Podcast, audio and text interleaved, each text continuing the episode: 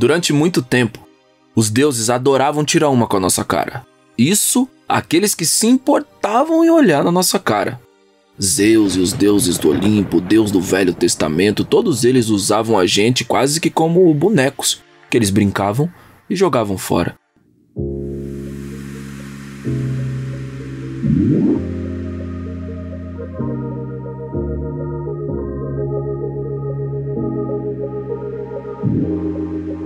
Isso fez com que muitas daquelas pessoas da época também não dessem a mínima para a vida do outro. Santo Agostinho falou isso. Quando ele falou que Sêneca, um filósofo romano cabeçudão, escreveu uma carta onde ele dizia: Compaixão é o vício de uma mente fraca. Mas isso começou a mudar. Sobretudo no epicentro das grandes religiões do mundo, pelo menos no discurso há 2020 anos atrás, quando um cara chamado Yeshua nasceu numa manjedoura e alguns anos depois começou a pregar uma palavra de fé e união entre todos e por qualquer lugar onde ele passava.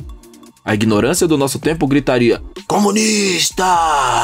Mas o fato é que o mano ficou tão famoso, mas tão famoso, mas tão famoso, que aqui a gente nem conhece ele pelo seu nome de batismo, mas sim como Jesus.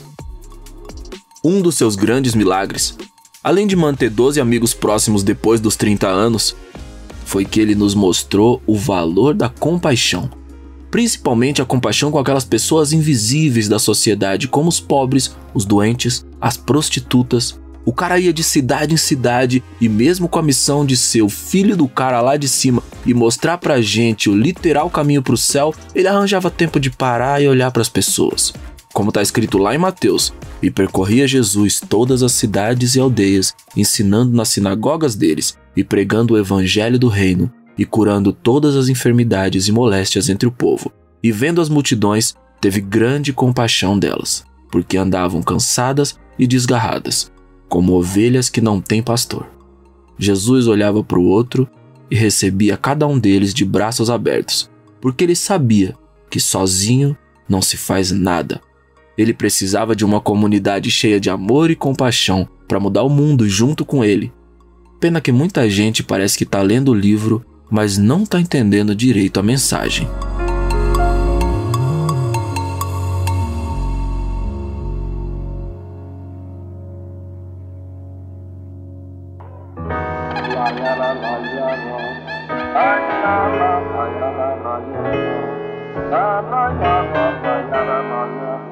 Às vezes você também esquece que você é um bicho.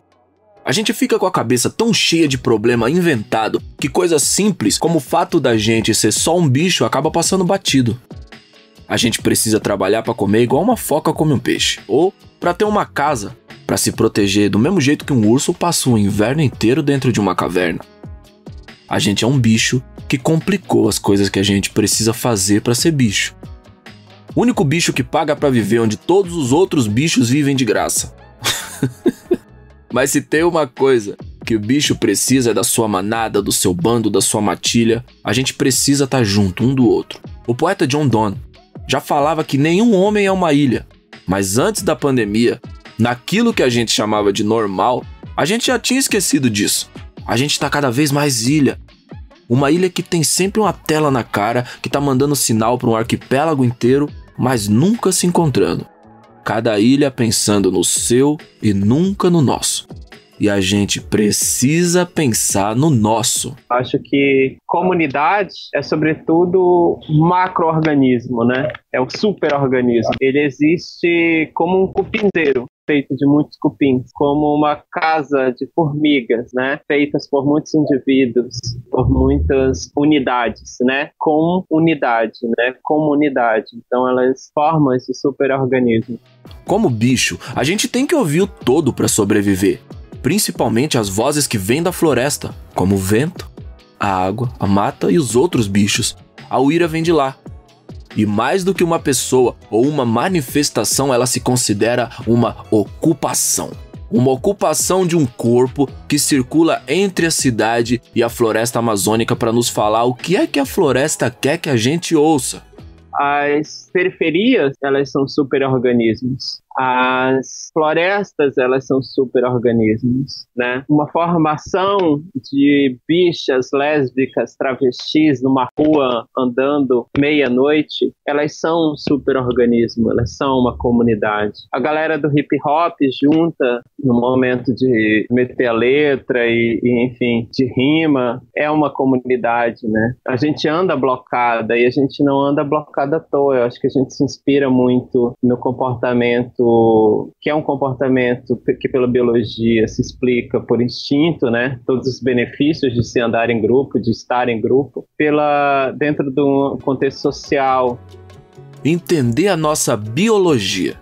No momento em que a gente está brigando com gente que não aceita a ciência quer dar um remédio que pode nos matar, ao invés de nos curar da maior pandemia do século, entender nossa biologia, nossa mente e nossos corpos é essencial. A palavra comunidade hoje é usada para falar das quebradas e das favelas de uma maneira mais limpinha para quem se considera o topo da pirâmide se sentir melhor quando está falando da gente. Mas comunidade é muito mais do que isso. Comunidade pode nos proteger, nos aceitar, pode ser um porto seguro dentro de um modelo de sociedade que sempre quer ver a gente jogado no chão, como lixo comunidade do Rosário da Penha de França é um espaço de segurança, onde bolivianos, negros, negras, todos, pessoas pobres, se sentem seguras. E elas se sentem seguras não só a partir de sua necessidade, porque todos ali acaba se tornando uma comunidade por causa de uma necessidade em comum, mas ela extrapola também essa necessidade. Meu parceiro Renato Gama está falando aqui da comunidade do Rosário. Aliás, conheça a comunidade do Rosário.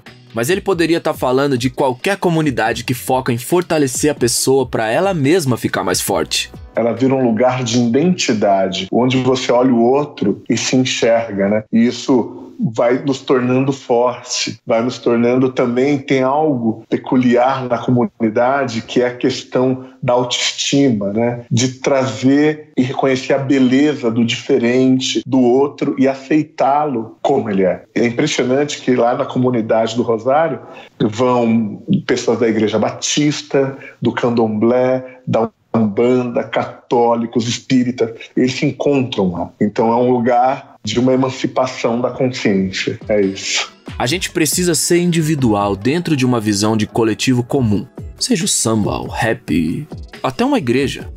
A gente precisa ser um bicho social que olha no olho do outro, sente o seu cheiro, toca na sua pele, esses vários coletivos que também têm de se entender nas diferenças e aceitar que no fim somos todos iguais, precisando e querendo as mesmas coisas, da mesma maneira que o passarinho e o tubarão precisam. Essa é a tal da compaixão, que Jesus queria tanto que a gente aprendesse. Mas a gente só tá repetindo de ano, não é, padre? Então, a aceitação do outro sempre tem um fundamento é, muito importante, a meu ver, que é a aceitação de si mesmo. Quem não se aceita a si mesmo, com as suas fragilidades, com as suas dificuldades, com as suas contradições, com seus conflitos, dificilmente vai aceitar que o outro também tem limites, conflitos, dificuldades.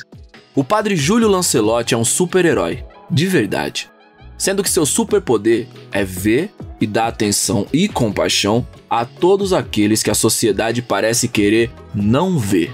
É, porque muitas vezes, eu falo muito isso no, no casamento. Ninguém se casa com uma pessoa ideal, mas com uma pessoa real. As pessoas são reais, são circunstanciadas, são datadas.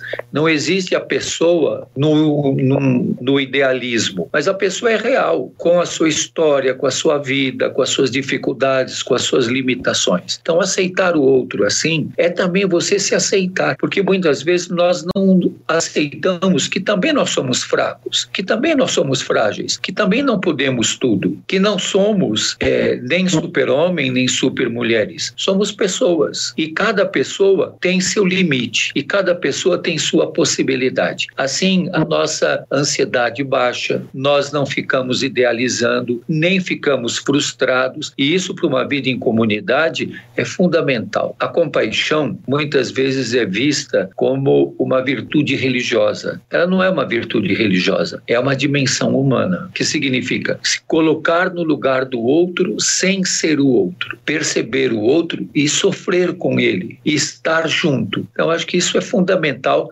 numa comunidade, isso é fundamental a partir dos mais fracos, isso é fundamental para que nós não olhemos ninguém de cima para baixo. Eu aprendo muito com os moradores de rua, com os nossos irmãos que estão em situação de rua, a enxergar o mundo a partir da calçada e não a partir como muitos, do décimo andar ou de uma cobertura, mas ser capaz de enxergar a partir da calçada e perceber que cada pessoa tem seus limites, mas também tem suas possibilidades. Da mesma maneira que o mundo tem três dimensões, os seres humanos têm mais de uma, e a compaixão tá aí para fazer o nosso quadrado virar um cubo. Mas para isso, a gente tem que mudar e aceitar outras perspectivas. Porque nós pode estar tá zoado na nossa quebrada, mas como o Padre Júlio falou, tem um monte de gente que nem um telhado de zinco sobre a cabeça tem. E qual foi a última vez que você deu atenção para eles quando estava saindo do metrô ou esperando o ônibus, na correria do dia a dia, na necessidade de gerar dinheiro desesperadamente?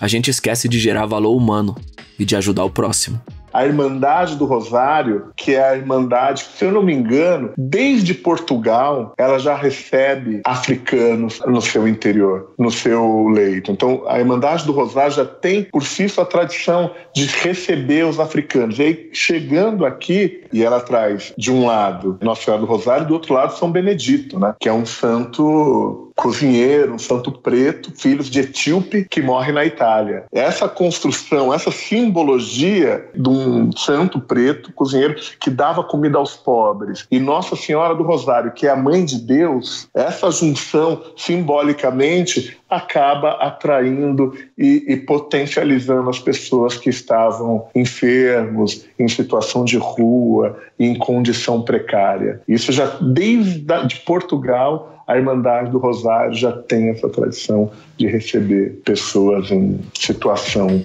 precária. Um sonho só se realiza se ele for sonhado junto. E a gente tá aqui para isso. Para sonhar esse sonho de que a gente pode ficar melhor.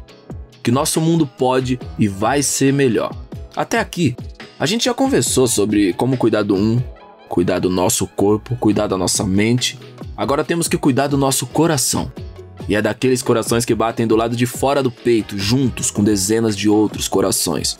Lá na rua, cheio de gente, que a rua é nós, por mais que estejamos em casa nesse momento. A importância é que não vai ter coletivo forte sem indivíduo forte, né? Então é preciso que a gente fortaleça as pessoas desse território e aí fortalecendo uma pessoa pela própria vivência que ela já tem comunitária, coletiva, a gente está falando disso. O Preto Zezé é o presidente da CUFA, a Central Única das Favelas. A CUFA trabalha para potencializar todas as oportunidades que tem dentro de comunidades no Brasil inteiro e até de outros países. A parada é tão séria que até sede em Nova York e participação em grupos da ONU os caras têm. É como dizem por aí: se você deixar a quebrada sonhar, ninguém segura, não, mano. Mas tem que ter oportunidade. Porque meritocracia é chaveco de boy para fugir de pagar as dívidas que os avós deles deixaram. E o que a CUFA faz Hum, é muito, muito, muito importante.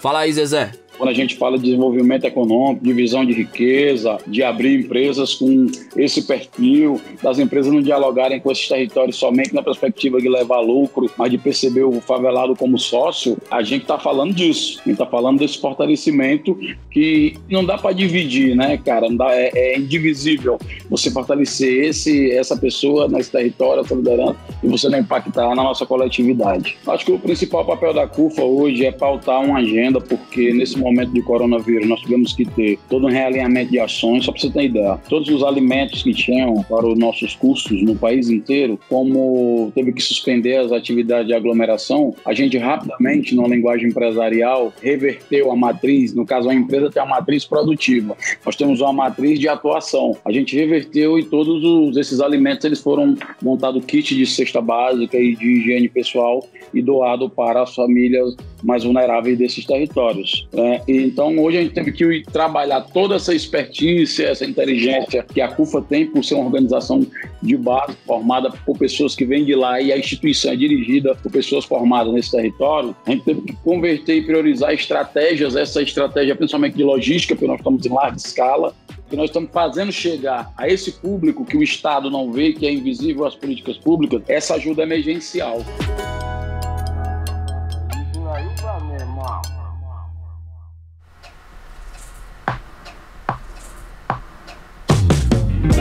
Acho nossa forma de entender comunidade algo um tanto quanto distorcido.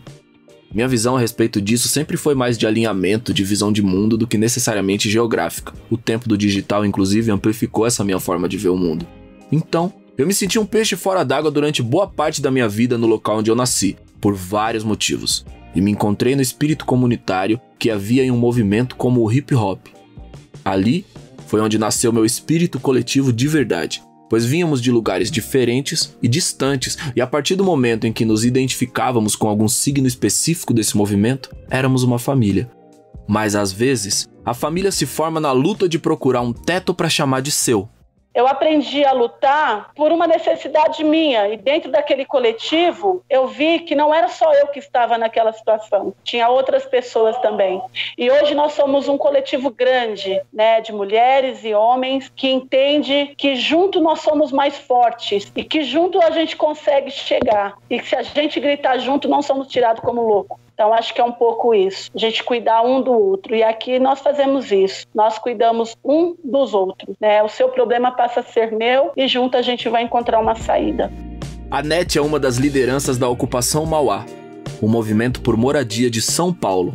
E a gente está aqui hoje é, dentro de uma das comunidades que no qual, junto com o coletivo, a gente coordena, que é a comunidade da Mauá. E estamos aqui já há 13 anos 13 anos de luta, abaixo de Deus, de bastante resistência, perseverança e esperança. Aqui nós temos várias mulheres, mães solo, mulheres negras, pessoas nordestinas de vários lugares que vêm para a cidade em busca de um objetivo e a gente acabou se encontrando, né, através da luta da moradia digna para a família de baixa renda. Então, a partir do momento que a gente entra nesses imóveis vazios, sem função social da propriedade, a gente dá vida para ele, tira o que é lixo o que é entulho e passa a dar a vida. Crianças correndo no pátio, mulheres usando a lavanderia, dando uma brinquedoteca, biblioteca, fazendo roda de discussões, trazendo para a pauta do dia dentro de uma assembleia, discutindo dentro de um coletivo. E aqui dentro, o seu problema ele não é só seu, ele passa a ser nosso. E junto a gente vai tentar encontrar uma saída. Eu vou citar um dos exemplos de agora. Nós estamos vivendo aí a questão do Covid-19, não é diferente. E nós,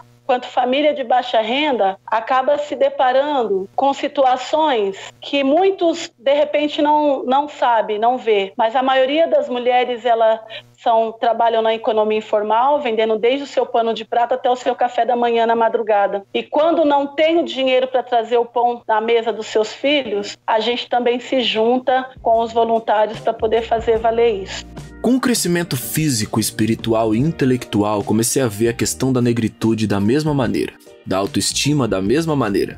E assim, fui me conectando a muitas outras comunidades por afeto e admiração, do universo nerd até os panafricanistas. E acho que a vida vence quando a gente faz esse tipo de coisa, se junta com quem acredita e segue.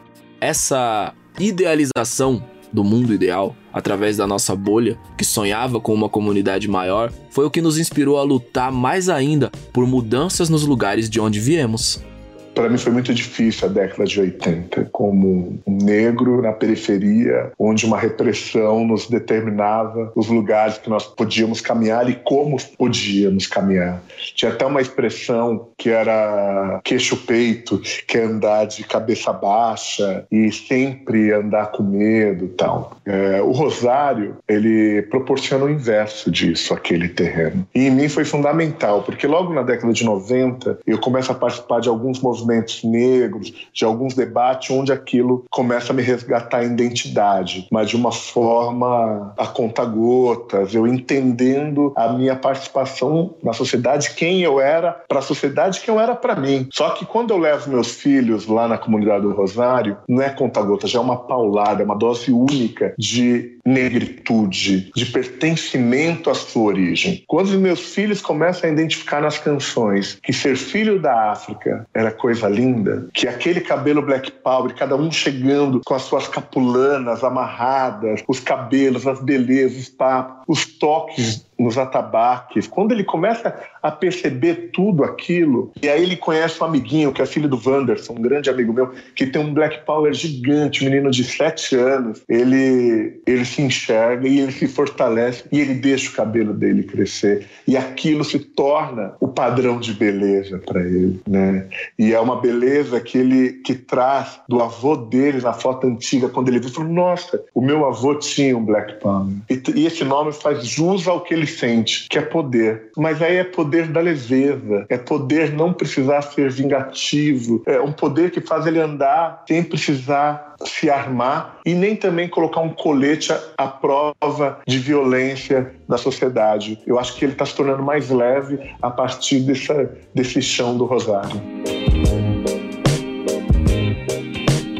O hip hop sempre cuidou do bairro Converteu muros abandonados em murais coloridos, deu vida para prédios abandonados fazendo aulas de dança através das posses, oficinas de MC e de DJ. Tudo isso eram formas de cuidar das pessoas que potencialmente poderiam fazer parte dessa comunidade ideal. Eu sempre tive acesso também, desde o começo da adolescência, eu sempre tive acesso à FEBEM do Tatuapé. Eu tinha alguns amigos já mais velhos que eles faziam oficinas, é, davam aula para a molecada né, interna da FEBEM, que hoje é Fundação Casa, né? Mas na época era FEBEM, que é onde ficavam os menores infratores, né? E eu sempre é, participava lá de campeonatos de, de futebol, de natação, de basquete, de truco.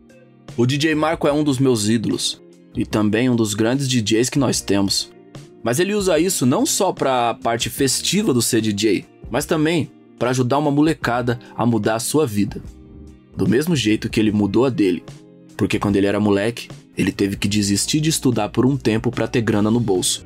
Uma história que se repete com vários de nós. E aí pensei em levar uma festa black junto com o show de rap. Aí levei lá o Racionais, o DMN, e o Região Abissal. Quando eu comecei a fazer os eventos de hip hop na FEBEM, que aí eu comecei a conversar, por exemplo, com o KLJ, conversei a conversar com os irmãos dele, né, o Jefferson, o Jamu, aí eu comecei a me interessar tanto mais pelo hip hop quanto pela minha negritude, né, pela minha pretitude. Eu não sabia de várias situações que eu passava de racismo. Eu deixava para lá, né? não discutia. Né? Várias situações que eu passava, eu não, não tinha também um argumento para discutir, né? porque eu sou de família que o meu pai é preto e minha mãe é branca. E eu cresci no lado da família da minha mãe o lado branco, que não tem nenhum conhecimento, não sabe nada sobre racismo, não sabe nada sobre história preta. Eles não tiveram como me passar isso, né? E me aprofundando um pouco mais no hip hop, comecei a traduzir letra, tanto do NWA quanto do Public Enemy, comecei a me encontrar um pouco mais. E o, o lance do hip hop foi muito legal porque eu saí realmente da minha quebrada, né, meu? Eu saí realmente porque é, para você fazer a apresentação, você tinha que ir para, por exemplo, sair de da zona Osasco, ir para Guarulhos, ir para o Capão, né? Raramente tinha alguma coisa mais próximo do centro. Era tudo extremo, era nas bordas de São Paulo, né, meu? E eu comecei a me ligar nessa parada da amizade, né? Com tanta gente pensando a mesma coisa, tanta gente é, se movendo pela, pelo mesmo ideal, né? Que era o hip hop, é, o lance realmente político, né? A parada de resistência, o lance de saber, de conhecer sobre o sistema de escravidão que a gente vivia, né? De fazer não só música, mas fazer letra com conteúdo realmente gente, né? Despertando outros jovens, assim como essa música despertou a gente também, né? Porque, como eu disse, eu ali traduzindo música do, do Public Enemy, do Run DMC, né? Os caras falando de Malcolm X, falando de Martin Luther King. Aqui eu nem conhecia Zumbi dos Palmares, eu nem sabia direito naquela época sobre os quilombos. Isso aí não se ensinava na escola, né? Através do hip hop, por exemplo, o, o, na escola, o que eu aprendi é que eu era descendente de escravo. A escola não ensinava, por exemplo, que eu era descendente de africano que foi escravizado aqui. O hip hop me trouxe isso, tá ligado? Então, cada vez que você encontrava alguém do hip hop, a gente sempre se chamou de irmão, né? Que era um lance que não acontecia é, nas quebradas, assim. A gente encontrava os camaradas e aí, pela ordem firmeza, no hip hop, a gente começou a se tratar com irmão, irmã, e aí irmão, e aí irmã, tá ligado? Virou realmente é, uma grande comunidade, uma grande família. Assim fomos nos conectando uns com os outros e, consequentemente, nossos bairros também vieram junto. A coisa mais bonita do hip hop é a coletividade. Não existe vitória individual. O movimento é coletivista por excelência. É impossível ser isso sem a capacidade de se colocar no lugar do outro. Por isso que eu não abraço muita coisa de hoje que sem origem e nem vivência emula um discurso genérico de raiz, cheio de frase feita, mas que não tem vivência. O hip hop é calçada, abraço, olho no olho, aperto de mão, vivência. É a rua que te faz olhar os irmãos que moram nela. E até pela nossa origem, ser mais sensível e a se colocar no lugar deles e entender que a nossa vitória precisa ser a vitória deles também, para além do símbolo. Essa comunidade invisível é isso. Ubuntu é isso. Isso não tem nada a ver com a indústria da música. Aliás, perto da grandeza disso aqui, a indústria da música é algo insignificante, por maior que ela seja. E da mesma maneira que foi comigo e com meus manos na Rinha e na Santa Cruz, isso tá acontecendo agora com outros irmãos pelo Brasil inteiro. Tipo na Batalha da Matrix. Nossa guerreira São Bernardo é o celeiro de uma pá de MC monstro aqui em São Paulo essas coisas foram, é, a gente, foram fazendo a gente questionar por que, que a gente não via outras pessoas fazendo free na rua e tal. E aí, depois de um tempo, a gente pensou em fazer uma batalha, mas a gente não sabia muito bem o que fazer no começo, né? Então, a gente foi até as pessoas mais antigas do hip hop aqui da área, trocamos uma ideia, explicamos da nossa intenção, e aí se formou um dia, e aí foi decidido que ia ser de terça-feira, e aí um dia, no dia 7 de maio de 2013, a gente passou a tomar a atitude de ir lá fazer. Então, a gente chamou um monte de amigo. Na primeira edição, edição a gente tinha cerca de 30 pessoas, 40 pessoas presentes na praça, que eram amigos, eram amigos de amigos e MCs que nem eram MCs, mas estavam lá para engordar ali a lista e tal. E aí foi muito bom é, esse primeiro começo. O Lucas tá lá desde o começo e além de evoluir como MC, ele e a Rapa da Praça da Matriz tiveram que evoluir juntos como uma comunidade. Mesmo com muita gente não querendo e descendo a porrada nos moleque, literalmente.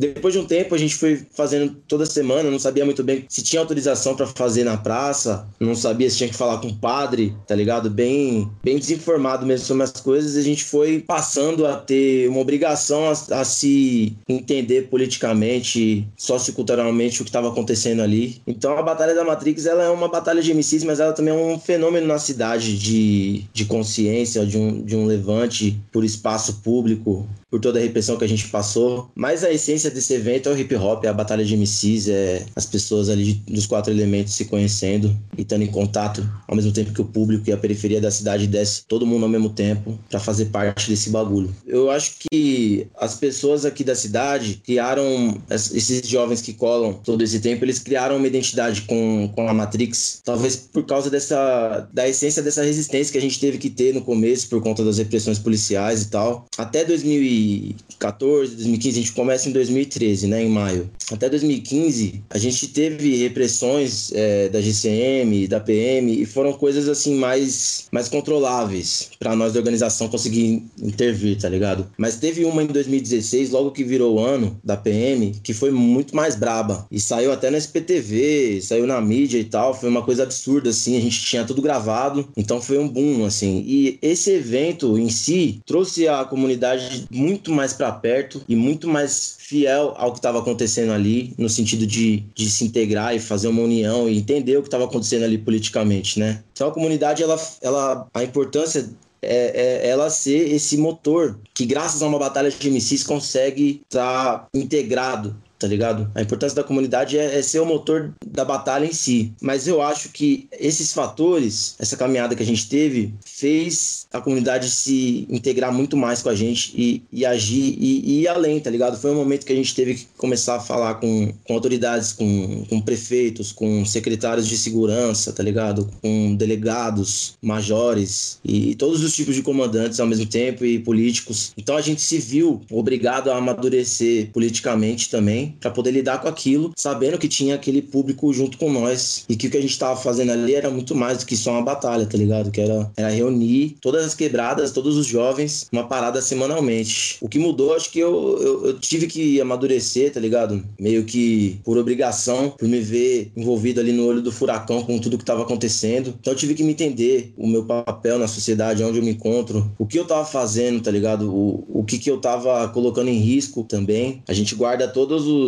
todas as paradas que já explodiram lá com nós, tá ligado? Tem tem bala de borracha aqui, tem tem pedaços de granada e tal. A gente tem um acervo histórico que eu vou até te mostrar aqui depois. Então fez a gente amadurecer, mano, porque em questão de dois ou três anos eu tive que sentar, eu e essa rapaziada que fazia freestyle por brincadeira, teve que sentar na frente de um prefeito, tá ligado? E argumentar com o cara, junto com a mesa de um monte de autoridade lá. Eu não sabia fazer isso, tá ligado? Acho que ninguém de nós estava pronto para isso. Então, graças aos mestres, as pessoas que a gente conheceu de antes, as pessoas que guiaram nós aqui, a gente teve muito auxílio sobre o que aconteceria, tá ligado? E ouviu a palavra deles e isso aconteceu de verdade. Então, todas essas coisas fizeram a gente amadurecer, se desenvolver, a ponto de falar de igual para igual, tá ligado? Com, com seja com quem for, para que aquilo continuasse vivo, porque aquilo tem um propósito, tá ligado? Então a gente aprendeu a falar assim, aprendeu a se portar, aprendeu a se organizar até juridicamente, né? E foi para cima. O hip hop pode mudar vidas do mesmo jeito que salvou a minha,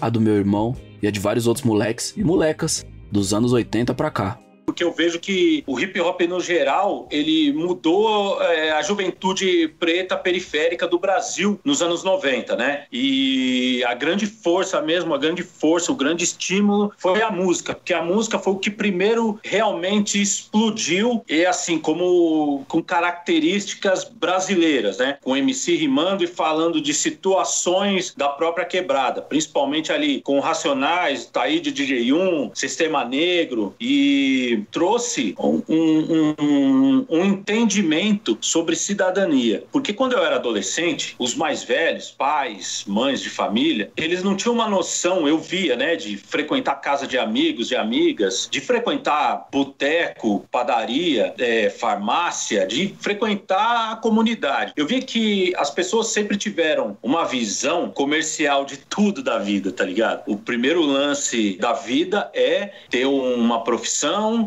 e ganhar dinheiro com ela. E é, no caso, se precisar passar por cima de alguém, passar por cima de alguém, mas nunca deixar de ganhar o dinheiro. Não roubar, mas se precisar passar por cima de alguém, essa é a lei da sobrevivência. Eu via que a maior parte das pessoas não falavam isso, mas eu via nas atitudes das pessoas que isso era o topo tá ligado? Da sua atitude como ser humano. E lógico, né? A gente via outras pessoas que praticavam arte, né? Que já tinham uma visão diferente. Mas o hip hop realmente estimulou isso, sabe?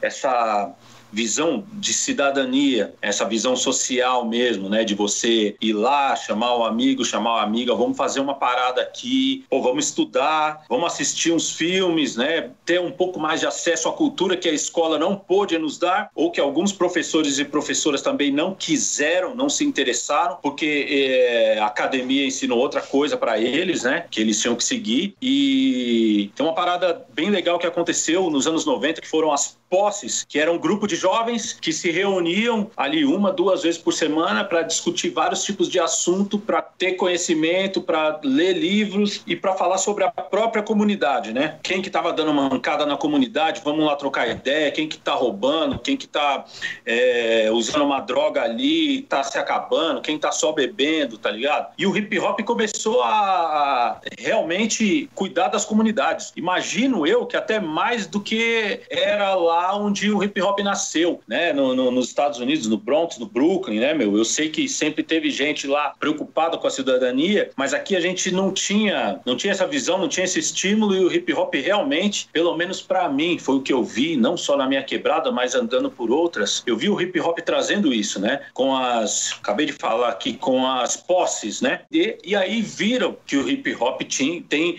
realmente esse lado político, social, mais focado realmente no conhecimento ali, no despertar do ser humano, né? Para o que está acontecendo ao seu redor, né? O hip hop é muito isso, né? E aí as portas começaram a se abrir para que tivesse oficinas, oficinas de hip hop, oficinas onde um, um profissional DJ ia lá ensinar outras pessoas a serem DJ. Um, um profissional MC ia lá ensinar como fazer rimas, né? Fazer as estrofes, né? Fazer os ciclos e tal. Os grafite, os grafiteiros, né? Os dançarinos de um lado, grafiteiro do outro, DJ do outro lado, MC do outro lado. E isso começou a tomar conta de São Paulo dentro das escolas, dentro até de igreja e outras entidades aí. Mas a gente tem que ficar esperto em não repetir muitos dos erros do passado e aceitar o que é diferente. A proximidade e a compaixão vão mostrar que a gente nem é tão diferente assim. Os LGBTQ, outros credos, cada um tá na sua luta.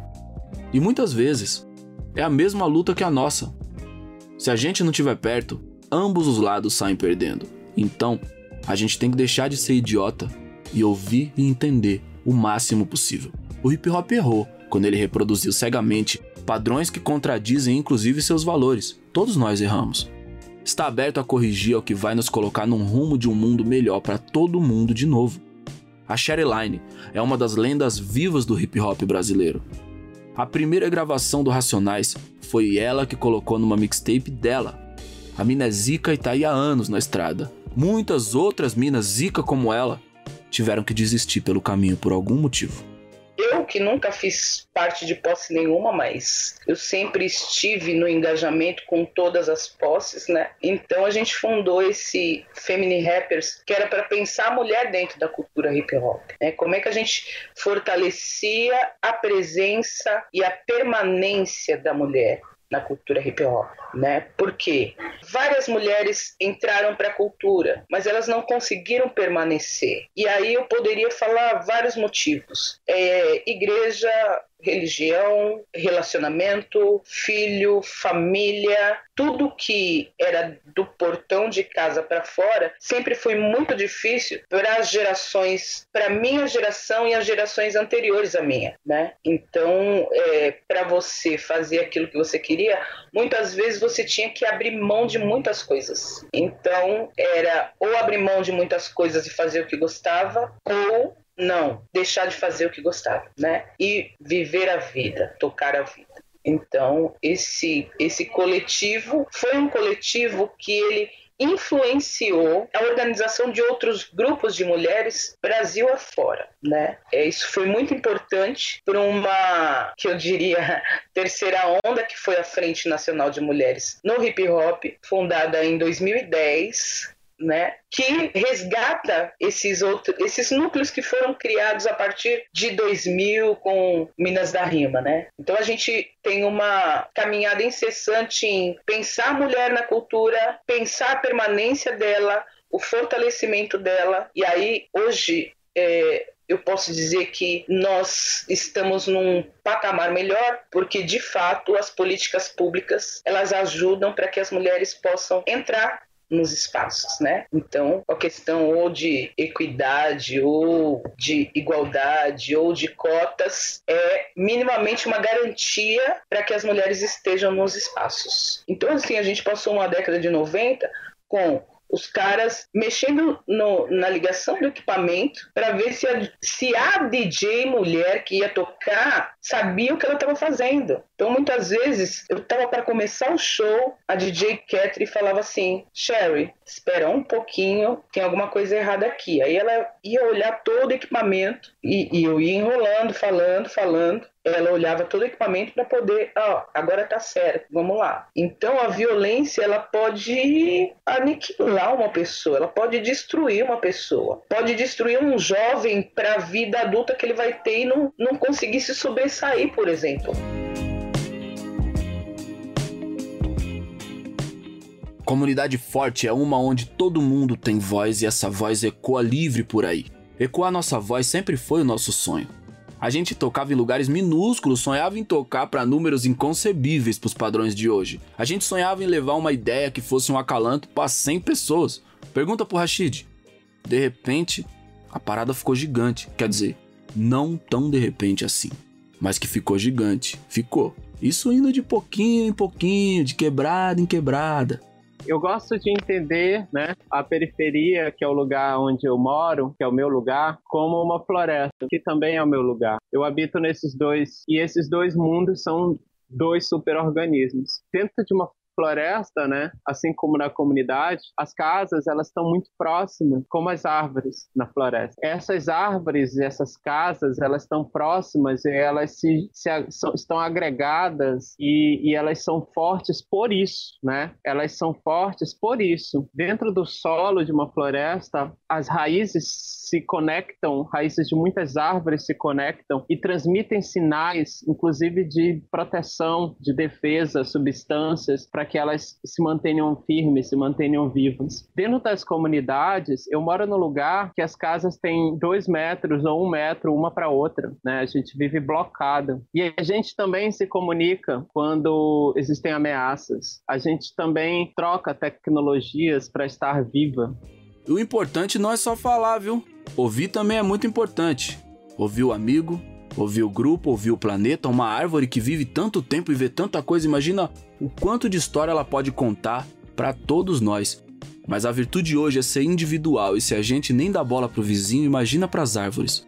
A coisa é que a gente também tem raízes e se a gente ouvisse mais, a gente saberia como entender e ler essas raízes. Talvez esse seja um dos aspectos que configura uma comunidade, né? A ajuda mútua, né? E essa ajuda só ocorre porque essas comunidades, a periferia e a floresta, elas estão agregadas, né? Evidente, é, de verdade, como um superorganismo. A gente tem as perdas de árvores na floresta, a gente tem a morte das mudas de árvores e dentro das periferias a gente tem a morte da nossa juventude, né? Que são as nossas mudas, que é o futuro, né? desse macroorganismo. Então, se você parar e observar, a gente tem muitas semelhanças, né, entre a floresta e uma periferia.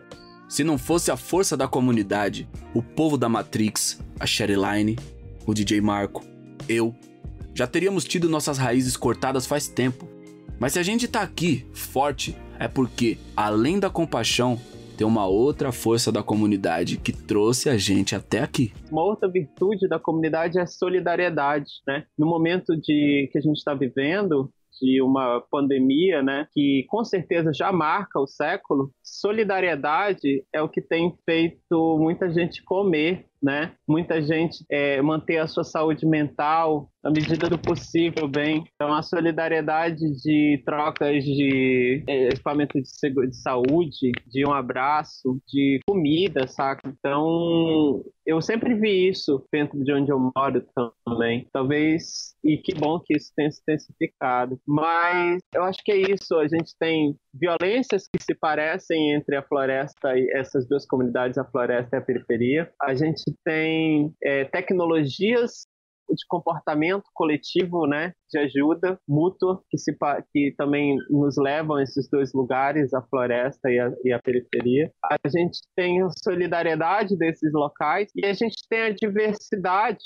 né? O que eu posso falar é a partir das comunidades que eu vivi até hoje, né? Eu venho de uma, eu existo dentro de uma comunidade que é LGBT, que tem todos os seus desafios internos, suas melhorias, seus avanços, suas conquistas, mas é a essa comunidade é, agradeço por estar viva, sabe? Especialmente na adolescência, quando em casa, a minha comunidade anterior, eu não tinha o diálogo que eu precisava sobre as questões de gênero e sexualidade. Então, se eu estou estou viva é porque é graças também à comunidade LGBT, né? Mas se eu estou viva é graças ao meu local, né?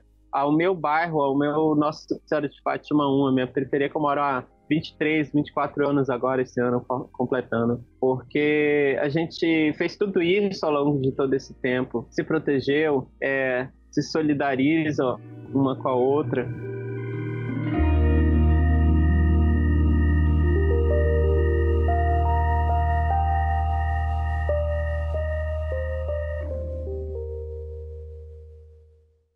Essa comunidade que se você qualquer lugar, você que é do hip hop, se é grafiteiro, DJ, b-boy, MC, você vai para qualquer lugar e aí eu não vou falar só do Brasil, mas do mundo e alguém que é do hip hop te recebe, te recebe na casa dele. Então, se isso não for sinônimo de comunidade, eu não sei o que é, né? É essa ligação pelo hip hop, essa ligação do hip hop que faz a gente passar uma vida se conhecendo, às vezes, muitas vezes, sem ter se aproximado. E dessa coisa mesmo de o que o que a cultura hip hop fez socialmente e politicamente, a cultura hip hop ela foi capaz de entrar até nos lugares que as pessoas não gostam de hip hop. Então você, você vê as pessoas se cumprimentando. Cumprimento das pessoas. Que cumprimento é esse? É de hip hop. Você vê os caras chamando mano de mano, de mano, de mano. Isso vem da onde, né?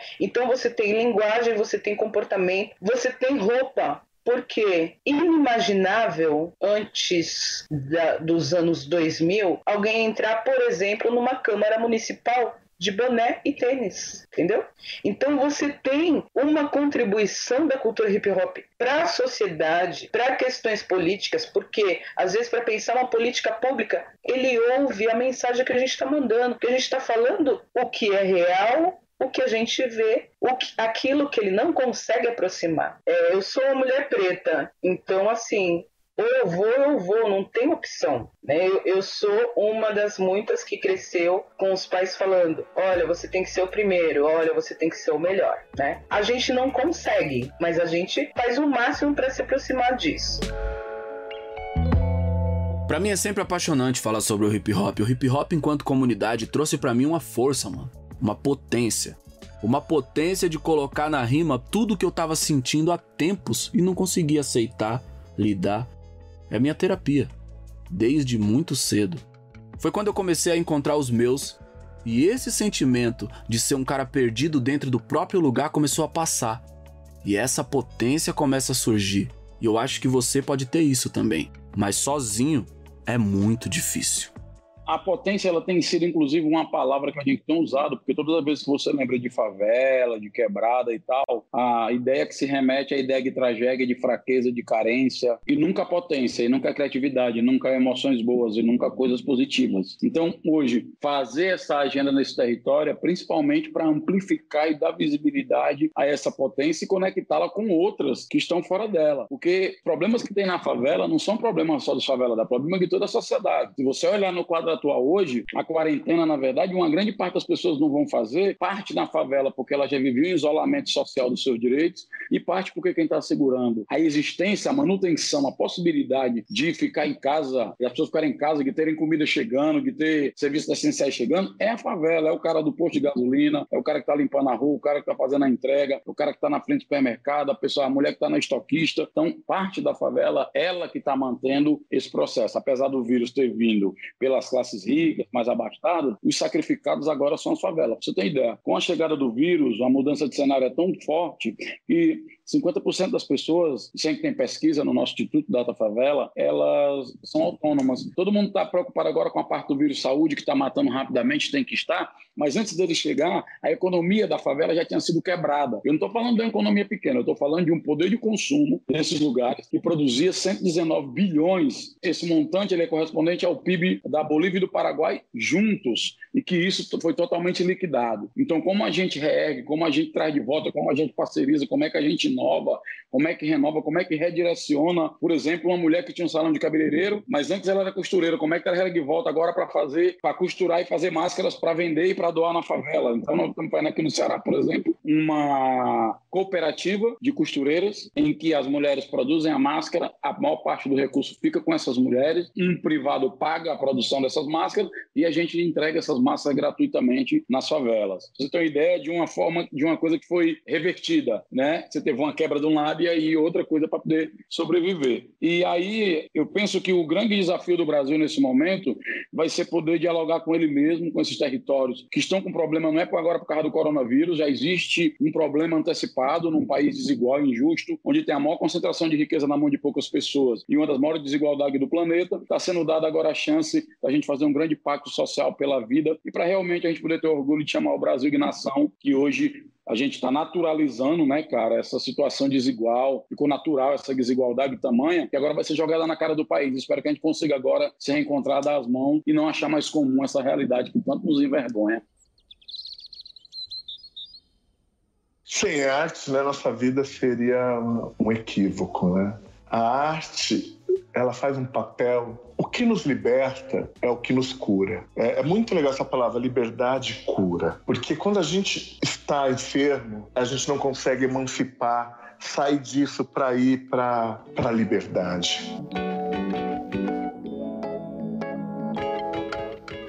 Tem uma peça de teatro que diz: que a vida é um erro que só a arte pode consertar.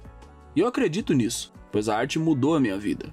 Não só a arte que eu produzo, mas principalmente a que eu consumo. Ela me faz encontrar outras pessoas que me fortaleceram. Cantar e ler me libertaram de uma história que alguém tinha escrito para mim.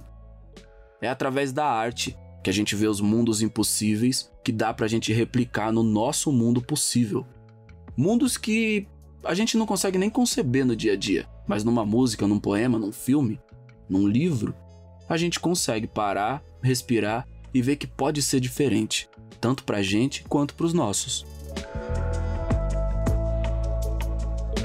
ser livre é, é, no imaginário não é aquela, aquele voo leve. Ser livre é conseguir caminhar com as suas dores, com as suas imperfeições, é a gente conseguir seguir com essas nossas, como posso te dizer, com essa nossa mochila pesada. E a arte, ela é o remédio para essa cura. Mas é, e esse, esse, tipo de cura é o que nos faz poder nos reconhecer. A arte, ela faz nós nos enxergar, a gente olha para ela, a produção, e nós nos enxergamos, e a partir daí a gente consegue seguir. Porque a, a produção dessa arte faz nós entrarmos em um lugar que fisicamente nós não daríamos conta. Eu tenho a arte como a peça fundamental do aprimoramento humano. Ela nos proporciona atingir o que outras ações humanas não daria conta. Ela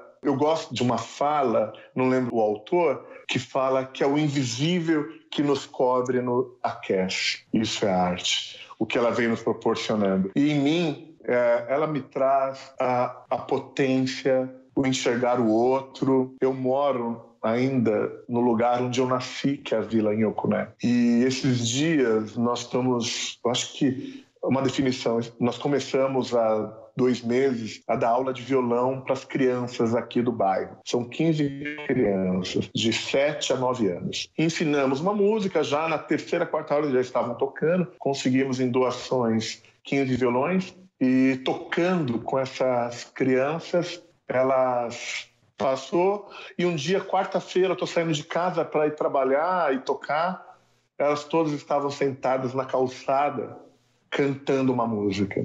Eu, e são crianças que estão passando por limitações materiais diversas, mas ali elas estavam sendo felizes, elas estavam se enxergando e estavam se nutrindo de amor. Quando eu vejo essas crianças com o violão na mão, cantando e nutrindo um, uma outra de amor, eu consegui materializar a arte ali.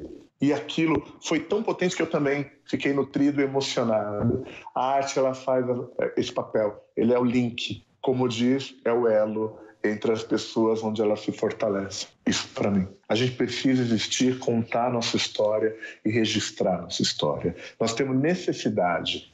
A, humanidade compõe história. Só que em um determinado ponto parece que só os vencedores ou as pessoas que tiveram condições que teve que têm o direito de contar essas histórias. Nós que estávamos às margens e muitas vezes em situações precárias a nossa história. Os outros iam contar. Nós não tínhamos esse direito.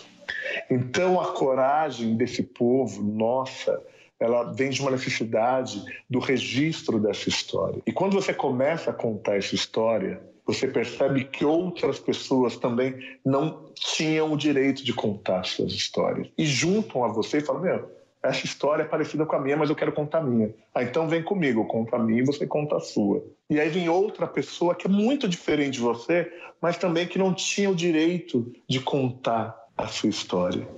E aí quando nós descobrimos que aquele espaço era um lugar seguro para nós contarmos nossas histórias, nós nos tornamos grandes, nós nos tornamos potência, nos tornamos força. E aí essa coragem, ela se, ela acaba se tornando um vírus. Ela vai mexendo com as pessoas, ela vai contaminando as pessoas. Fala, peraí, olha aquele pessoal lá da Penha da Colina, os homens pretos estão contando as histórias deles. Eu quero ir lá contar minha história também. Eu acho que essa necessidade, essa narrativa, nessa disputa onde muitas vezes a gente era colocado à margem, e quando a gente encontra um centro que lá nossa história é ouvida, ela acaba fomentando muitas pessoas a terem coragem de ir lá e construir suas histórias e perceber que as suas histórias é parecida com a de muitas outras pessoas que necessariamente não são iguais a você, mas que têm essa necessidade de registrar e contar essa história para os próximos.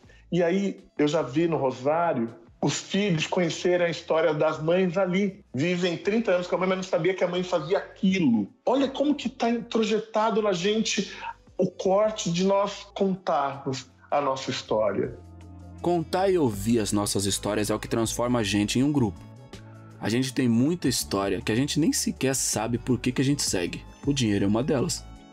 Até hoje existe uma ideia medíocre de que por causa da cor da sua pele, você não pode conseguir ser o presidente de uma empresa ou ter acesso a coisas básicas até. Mas só basta uma pessoa mudar essa história e a gente contar ela para todo mundo que isso já gera um tsunami de mudanças. Mas ter bases sólidas dentro e fora da gente é o que vai fazer a gente viver essa história nova. E a comunidade vai estar lá para quando um de nós escorregar e se sentir fraco, para nos levantar e nos dá o afeto e o cuidado que a gente precisa para ficar forte de novo e continuar. É como diz aquele ditado: nada que venha de fora tem força para destruir algo que não esteja destruído por dentro. Por isso é importante cuidar do um e do todo.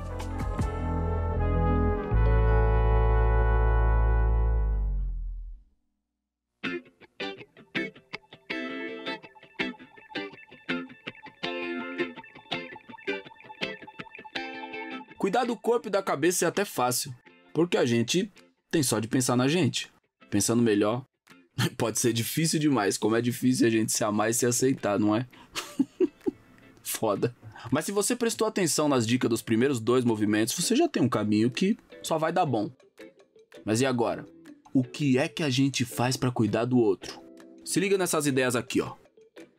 Primeiro dizer que todos são bem-vindos, desde que seja para somar. São super bem-vindos. É, nós temos um Instagram da, chamado Ocupação Mauá, Comunidade Mauá. É, pode entrar lá, olhar o nosso trabalho né? Marcar para depois de tudo isso da, da pandemia passar, marcar uma visita e a sua ajuda é sempre bem-vinda, né? Desde um curso de formação até o, aonde o seu coração sentir quiser ajudar. Então sejam bem-vindos, conheça a comunidade, conheça o movimento de moradia na luta por justiça. Por favor, não nos critiquem, né? E se criticar também, se for uma, uma crítica construtiva, seja bem-vinda. A gente vai construir o que está faltando, vamos tentar construir. E eu acho que é um pouco isso. E ajudar no que for possível. A gente costuma dizer: quem sabe mais luta melhor. Então, quanto mais a gente souber, mais a nossa corrente vai ficando mais forte e difícil de se quebrar. Não vai ser a pandemia que vai nos derrubar.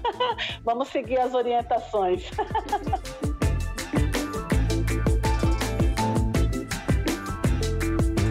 Agora é se cuidar, é o mais urgente. Então, todo mundo usando sua máscara. Né? A gente fez, inclusive, tem até uma produção aqui de, das máscaras já que as donas Marias fizeram. Tem várias que eu estou usando de paninho aqui que você usa. Elas podem ser lavadas e reutilizadas. Você vai ter que fazer parte da nossa cultura. Elas aproveitaram lá para agradar a gente, fizeram uma até estilizada com o nome da CUFA aí, ó. Acho que a primeira coisa é essa. A segunda é que a gente agora está passando por um processo, eu acho, de reencontro, né, cara, com nós mesmos, assim, de, da importância do cuidar um do outro, da, da palavra essencial do quesito comunidade. Porque quando falam comunidade para favela, não, a gente não associa muito a culpa, porque a ideia de comunidade hebraica, comunidade do Orkut, comunidade. De, sério, quando você bota favela, você põe um recorte de um território, um lugar, uma identidade, um histórico e, e de recorte dessas pessoas que estão lá. Mas o conceito em si de vida comunitária, de coletividade, que eu acho que é esse a essência de comunidade, comunidade inclusive planetária, né, agora, é do, do cuidar coletivo, né? Então a gente vai ter que repensar tudo. Eu não sei se vai sair pior ou melhor, mas eu acho que todo mundo vai sair diferente. Mas no aspecto de comunidade global, de vida comunitária global, nós vamos ter que mudar. Não dá mais para a gente fingir e depois que isso amenizar que o mundo não é desigual e injusto como a gente está vendo agora, onde 47% da população da favela não tem sabonete, 45% não tem água potável, 40% desses lares são mulheres, mães solitárias que estão segurando uma onda, mãe solo. Então assim não dá para achar que depois que passar esse processo, a gente vai ter que virar as costas novamente para que até então as elites e a sociedade estavam indiferentes. A CUFA está em todo o Brasil. Você entra no site www.cufa.org.br e lá você clica o estado que você quiser e as cidades é, que você quiser. A gente está focando na parte de alimentação porque é urgente, as pessoas estão com fome e isso impede, inclusive, que as pessoas elas mantenham o isolamento social, a tal da quarentena. Por quê? Porque a gente já tem dados na nossa pesquisa que muita gente está saindo das suas casas para, inclusive, outros bairros atrás de comida, casa de parentes, casa de amigos e tentar arrumar algo para comer. O segundo é material de higiene, porque se você não tem nem água nem material de higiene, você não tem como manter o básico, só lavar as mãos, né, cara? Como é que vai lavar as mãos, manter as mãos limpas, que são os grandes condutores dos vírus. E aí, a outra questão que a gente está também focando é que muitas vezes está chegando muitos alimentos, mas eu preciso de um carro, eu preciso de gasolina, os, os, voluntários estão na rua, eles também estão economicamente com problemas, as pessoas que estão na rua estão se arriscando, levar uma tonelada de cesta básica para um bairro, preciso de uma logística, então preciso de recursos financeiros também, para botar a comunicação para rodar, para fazer tudo, porque o trabalho voluntário é importante, é fácil, mas as pessoas estão dando tempo de suas vidas. O legal seria elas poderem sair de casa seguras, deixando suas famílias seguras, suas partes das suas contas pagas e a cabeça boa e o coração tranquilo para poder ajudar o próximo.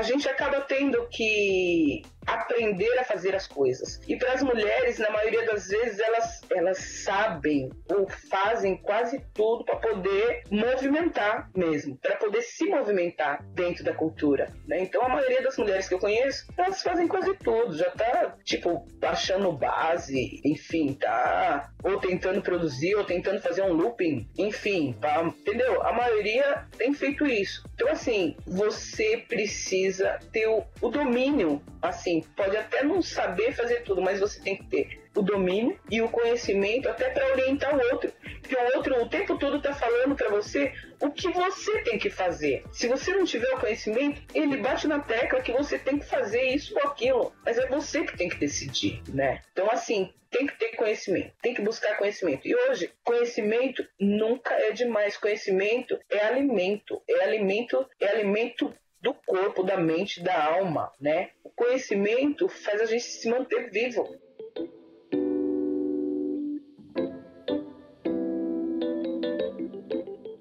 Eu me entendo e eu gosto de nos entender como pontes sabe? Entre um passado que tem memória da violência, mas também da resistência e uma ponte também com o futuro. Então, para eu encarar o meu amanhã, eu olho para trás, eu sinto atrás. Eu não consigo andar sem olhar e sentir o, que, o, o meu passado, né? Por isso que é tão importante é retomar a cada dia aprender uma prática nova do meu povo, né? Que foi perdida duas, três gerações da minha família, né? Por isso que é tão importante é, a gente hoje a preta, o preto, o indígena, por exemplo, retomar o uso de chás, né? Para a medicina, as práticas e os saberes que nos manteram vivos até aqui. Porque quando tiram isso da gente, tiram as nossas tecnologias de sobrevivência. E quando eu digo fortes, é porque são pessoas que acreditam no, no em mudanças, sabe? Acreditam que, que igualmente vivem situações é, ruins no, no seu cotidiano, mas que nem por isso caem, saca? E não se deixam cair. A gente não se deixa cair. A gente monta frontes, frentes e vai em cima, sabe? É, nas minhas amigas, é na minha mãe, é na minha, na minha irmã, nas minhas crianças, é, é, é a força das plantas que me circulam, é a força do mato que está aqui perto. Tudo isso me dá coragem. Eu, eu, a minha coragem ela também vem de outras histórias. A gente está o tempo todo se alimentando, ou pode estar o tempo todo se alimentando de histórias de coragem, né? Porque é, quem está hoje praticando violência com pensamentos e práticas fascistas, ela não se alimenta de coragem, ela se alimenta do, da covardia, ela se alimenta do medo e da angústia. E é, tanto, e é por isso que ela pratica isso, é por isso que ela, ela joga para que isso aconteça, né? Ela se alimenta de violência. Quando eu digo que uma pessoa é forte, não é porque ela se alimenta de violência, pelo contrário, ela se alimenta de afeto, de compaixão, de solidariedade. Isso para mim é força, isso para mim é coragem. Quem pratica violência tem pensamentos e práticas fascistas, com, muito bem instalado hoje no país, inspirada é, no ex-presidente, é, são pessoas e, e, toda uma sociedade, uma parte da, da sociedade que se inspira na violência, né? No não diálogo, é, na covardia, na mentira, né? Então isso não é coragem. Essas pessoas que estão aí, que a gente pode também chamar de inimigas, elas não são corajosas. Elas têm pensamentos e práticas covardes. Elas não encaram a vida, sabe? Elas não aceitam desigualdade, elas não aceitam verdades, elas acreditam na meritocracia. São pessoas que não são corajosas porque não toleram conviver com o diferente, com o que discorda, sabe? Por isso o pensamento é impositório, né? É, é isso.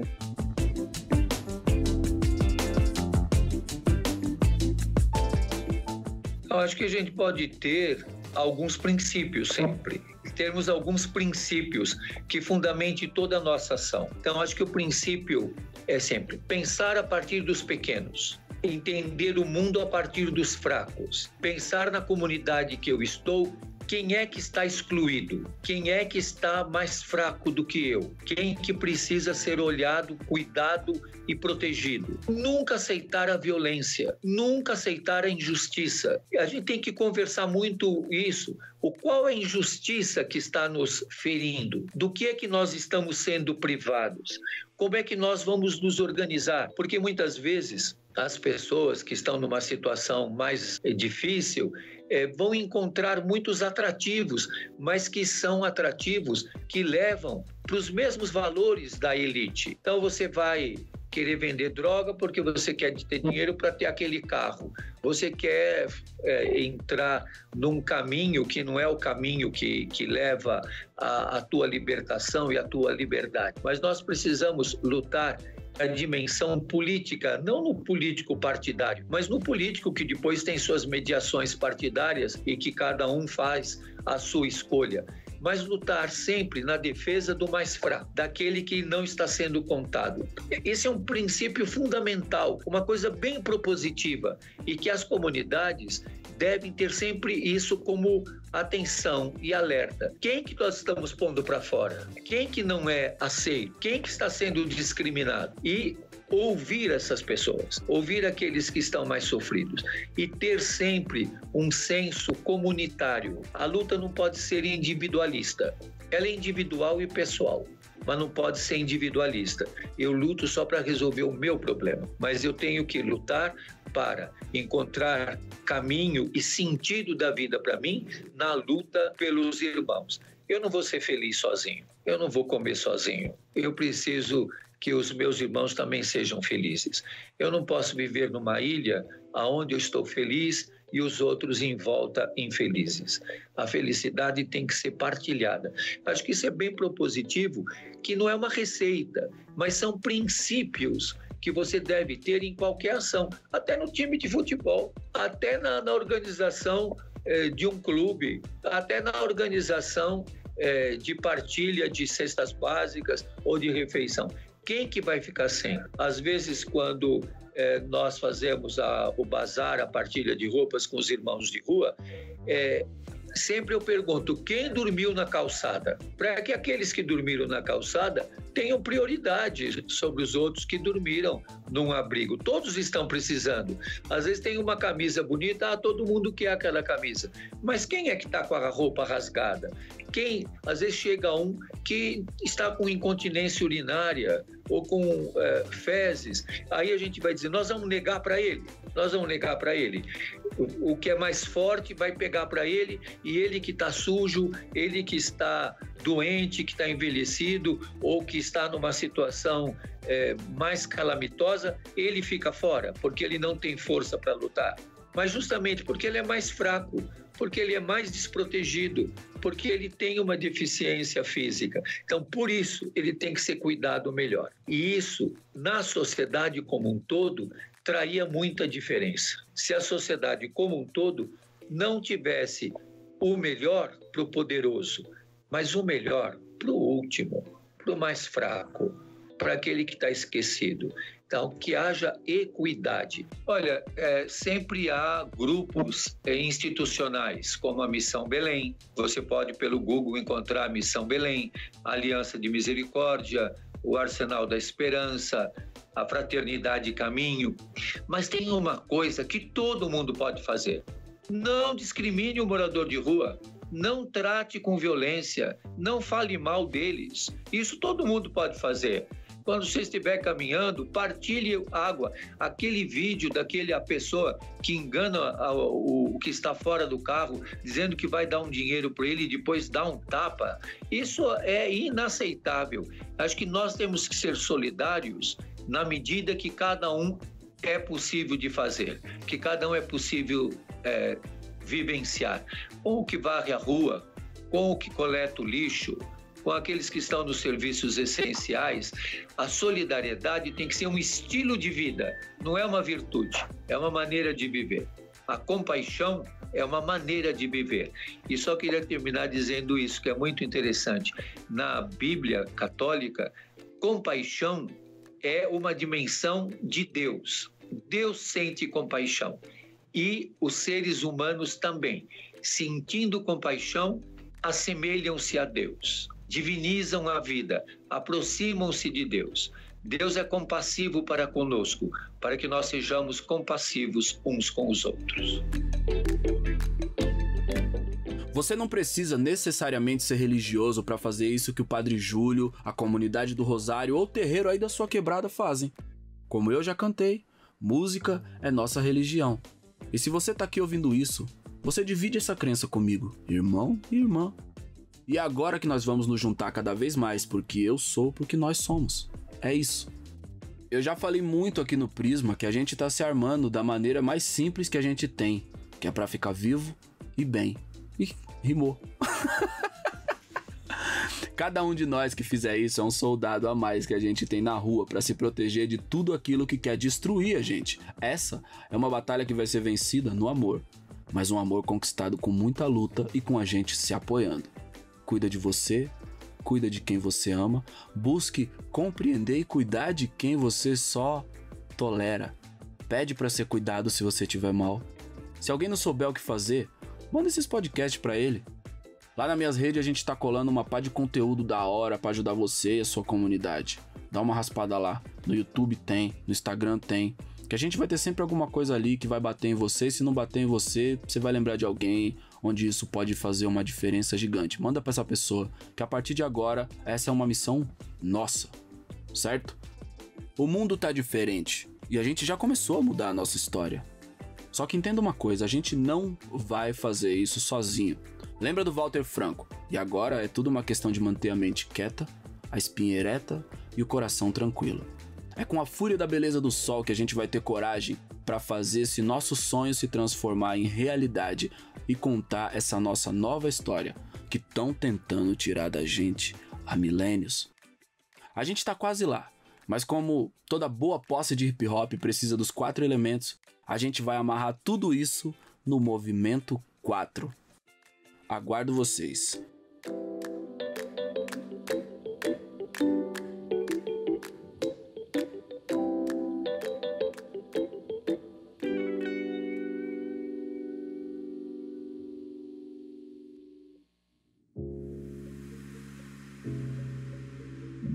Você ouviu Amarelo Prisma Movimento 3 com Paixão, apresentado por Emicida, com a participação de Renato Gama, Padre Júlio Lancelotti, Lucas do Vale, Nete Araújo, Preto Zezé, Uira, Chariline e DJ Marco, dirigido por MM Isidoro, escrito por Emicida e MM Isidoro, editado por Jéssica Correia, assistência de edição por Glauber Coelho e foi produzido por Guilherme Pinheiro, Alexandre Maron e Cris Dias. Esse podcast é uma produção da Laboratório Fantasma, Mutato e Ampere.